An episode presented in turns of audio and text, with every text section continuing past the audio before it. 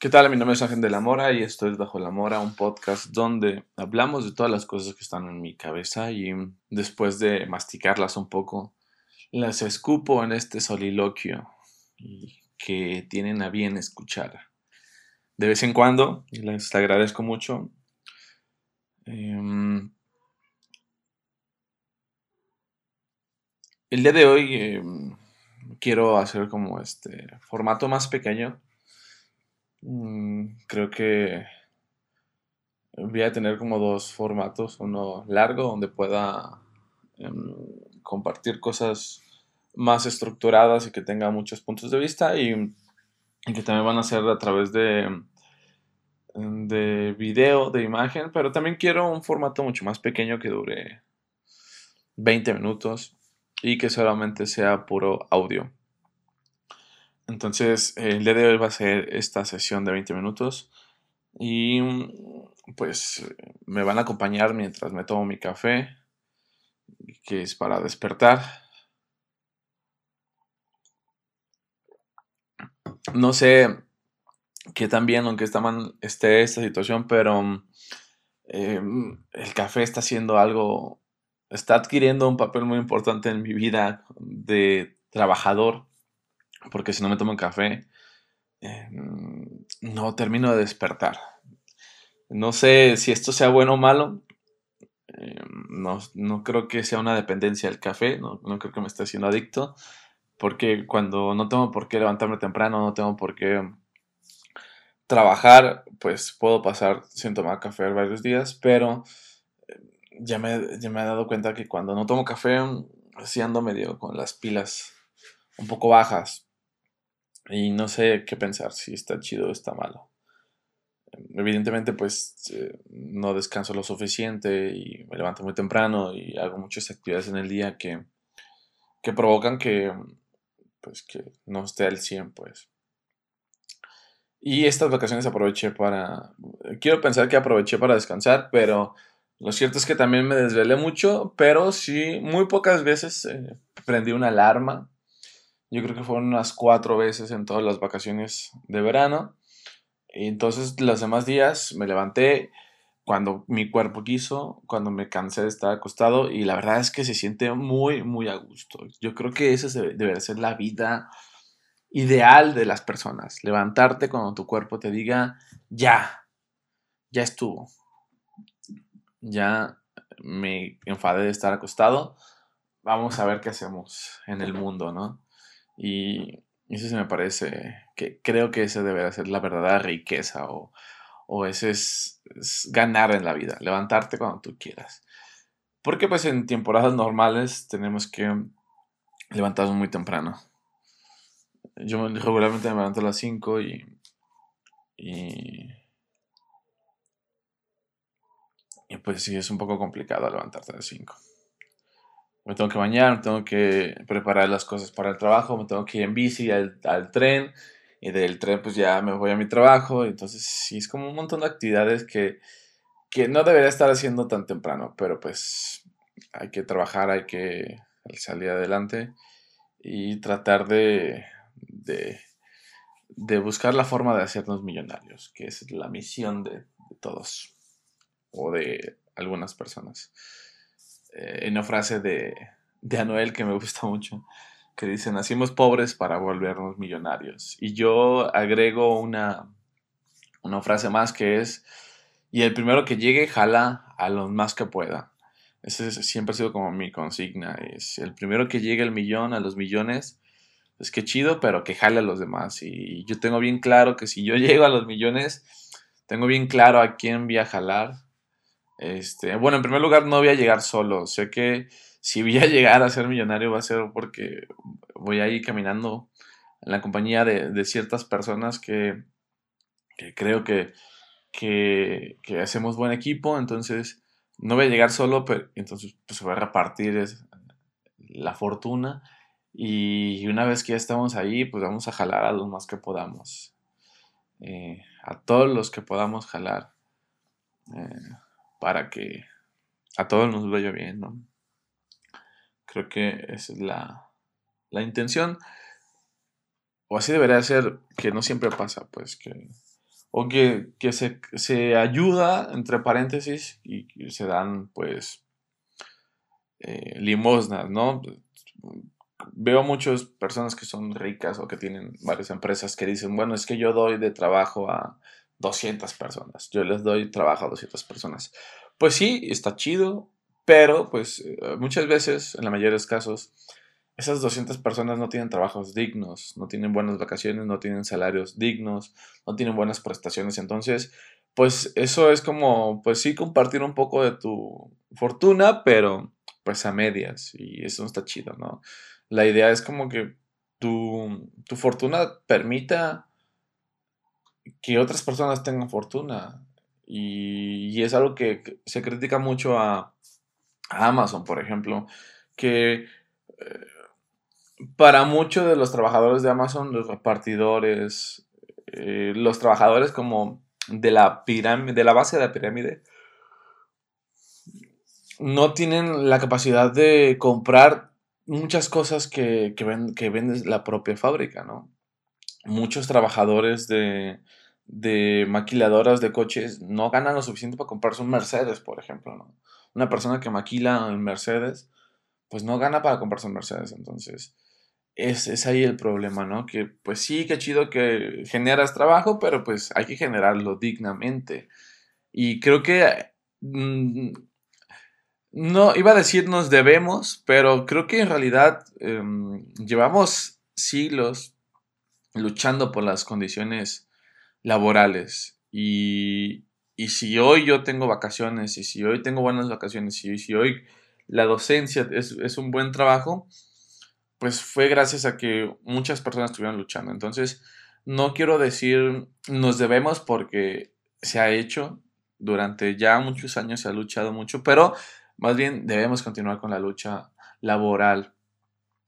El, este fin de semana pasado hubo una reunión, cumpleaños de una amiga, y estamos hablando de nuestros trabajos ideales, de cuál será nuestro sueño trabajar, y, y un, de repente una, una amiga dice, debemos de trabajar tres días a la semana. Y alguien dice, no, cuatro, no. Y todos nos quedamos pensando, no, no, cuatro no es demasiado, tres días es suficiente. Imagínense un mundo donde trabajemos solamente tres días a la semana. Estaría muy, muy bonito ese mundo. Que tuviéramos cuatro días eh, para, para hacer lo que sea, eh, para descansar, para salir a conocer tu ciudad, para salir a caminar, para estar con la familia, ¿no? Entonces, em, hacia allá debemos de transitar, ¿no? Hay algunas personas, hay algunos modelos de algunos países que ya están transitando a menos jornadas de trabajo, pero aún no, no, no es tan cercano. Va a tener unas luchas de, muchos años, pues. Por cierto, México es de los países que más trabaja y que más, eh, que menos paga a sus trabajadores, a comparación de otros países que son miembros de la, de la OCDE. Eh, México tiene pocas vacaciones y les paga muy mal. Entonces tenemos que transitar a nuevos modelos de trabajo em, que sean mucho más justos para las personas. Em, y, sobre esta plática que tuve eh, este fin de semana, sobre cuál será nuestro trabajo ideal, me gustaría que platicáramos un poco sobre eso y, me compartieran eh, cuál sería su trabajo ideal. En qué condiciones, en qué términos, qué actividad sería su trabajo ideal. Em, y ahí pues había como un, era un grupo, de ocho personas y, pues compartimos cada quien nuestras visiones de trabajo ideal.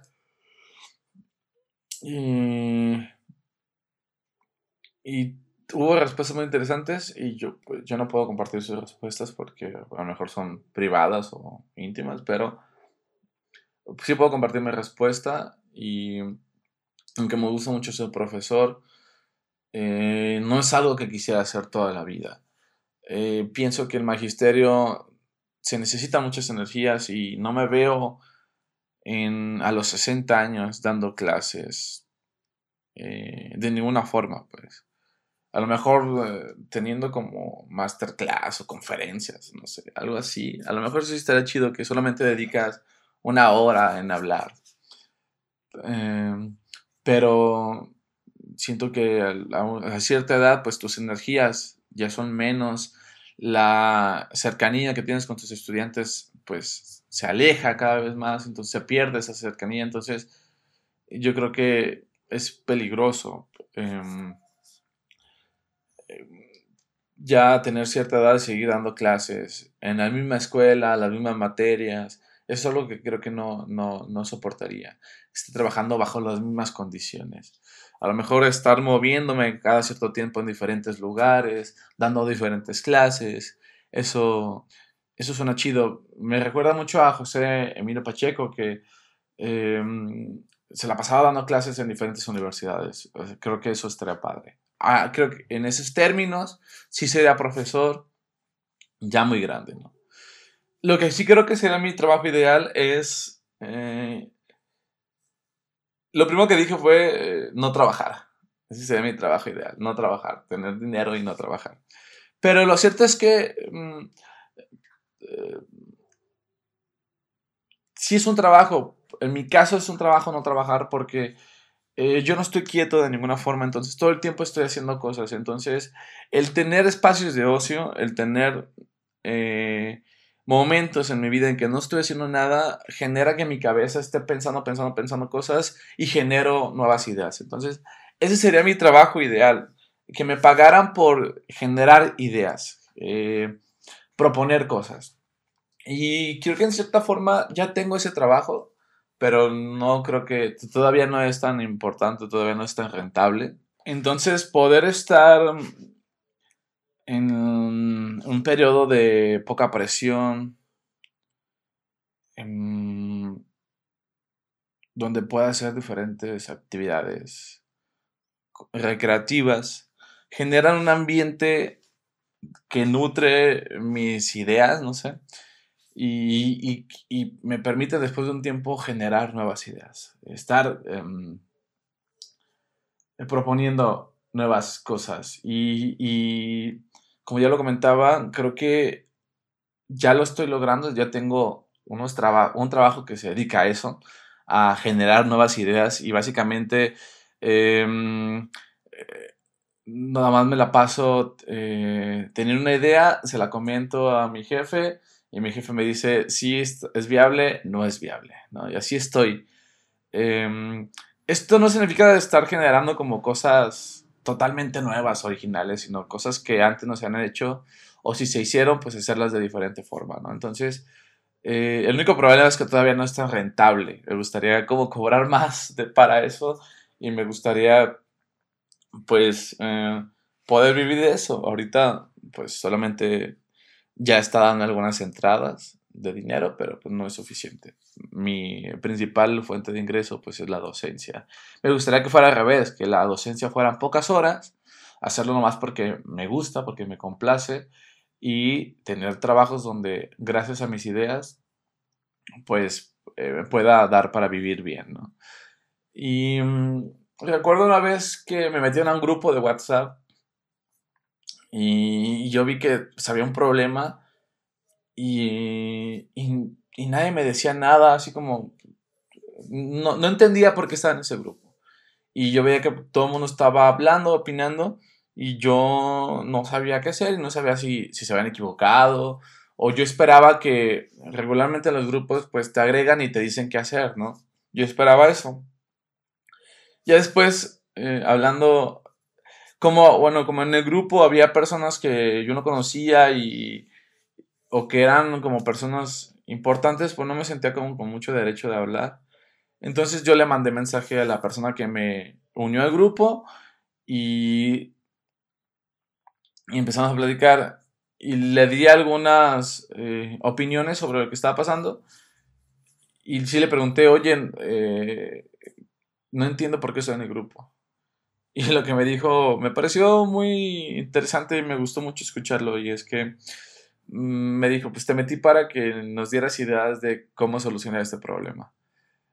El problema es que nunca me lo dijo, solamente me metió hacia la brava y, y mm, pues yo no sabía qué hacer, no sabía que mi motivo para estar en ese grupo era ese. Quizás se me hubiera mandado un mensaje antes, oye, te voy a meter en un grupo, hay esta situación, me gustaría que nos dieras ideas. Pero lo que sí me gustó es que pensó en eso, pensó, a ver, Ángel suele tener ideas, la mayoría, la mayoría de ellas son un poco locas en sentido, pero alguna de ellas funciona, ¿no? Y al final yo no comenté nada en el grupo donde me metieron, pero sí le di las ideas que tenía sobre, sobre la situación y pues al final no sé si, si, si, si, me hicieron caso o no, pero el problema se solucionó y eso es lo importante. Ya no di seguimiento, pero creo que ese sería mi trabajo ideal. Em, un lugar donde yo pueda dar ideas y estar generando cosas eh, y que pues me digan, a ver, está chida esta idea, hay que hacerla, ¿cómo lo harías? Resuelve ese problema de cómo lo harías. Y también em, que me digan, pues no, sabes que esta es una idea muy tonta, no la vamos a hacer. Pero estar todo el tiempo generando ideas. Y, y, lo que me gusta ver es cómo se materializan esas ideas, cómo, cómo, cómo se puede lograr. Y, y, cuando hablo de ideas, no son como cosas muy, muy extravagantes, sino como pues cosas que antes no se habían hecho y, se pueden hacer. Les voy a poner un ejemplo. Estoy trabajando en una secundaria, no de profe, sino justamente de esto, de, dar ideas. Y, y, llevo pues varias ideas que, que, aviento y que les han gustado mucho, ¿no? Una de ellas fue tomarles foto de, graduación a los estudiantes. Nunca se había hecho, les conseguimos toga, entonces los alumnos tienen su, de, su foto de toga y pues a los papás les gustó mucho. Eh, en el acto académico había con toga las fotografías, entonces eh, fue algo que, nunca se había hecho, nunca nadie lo había pensado y yo lo pensé.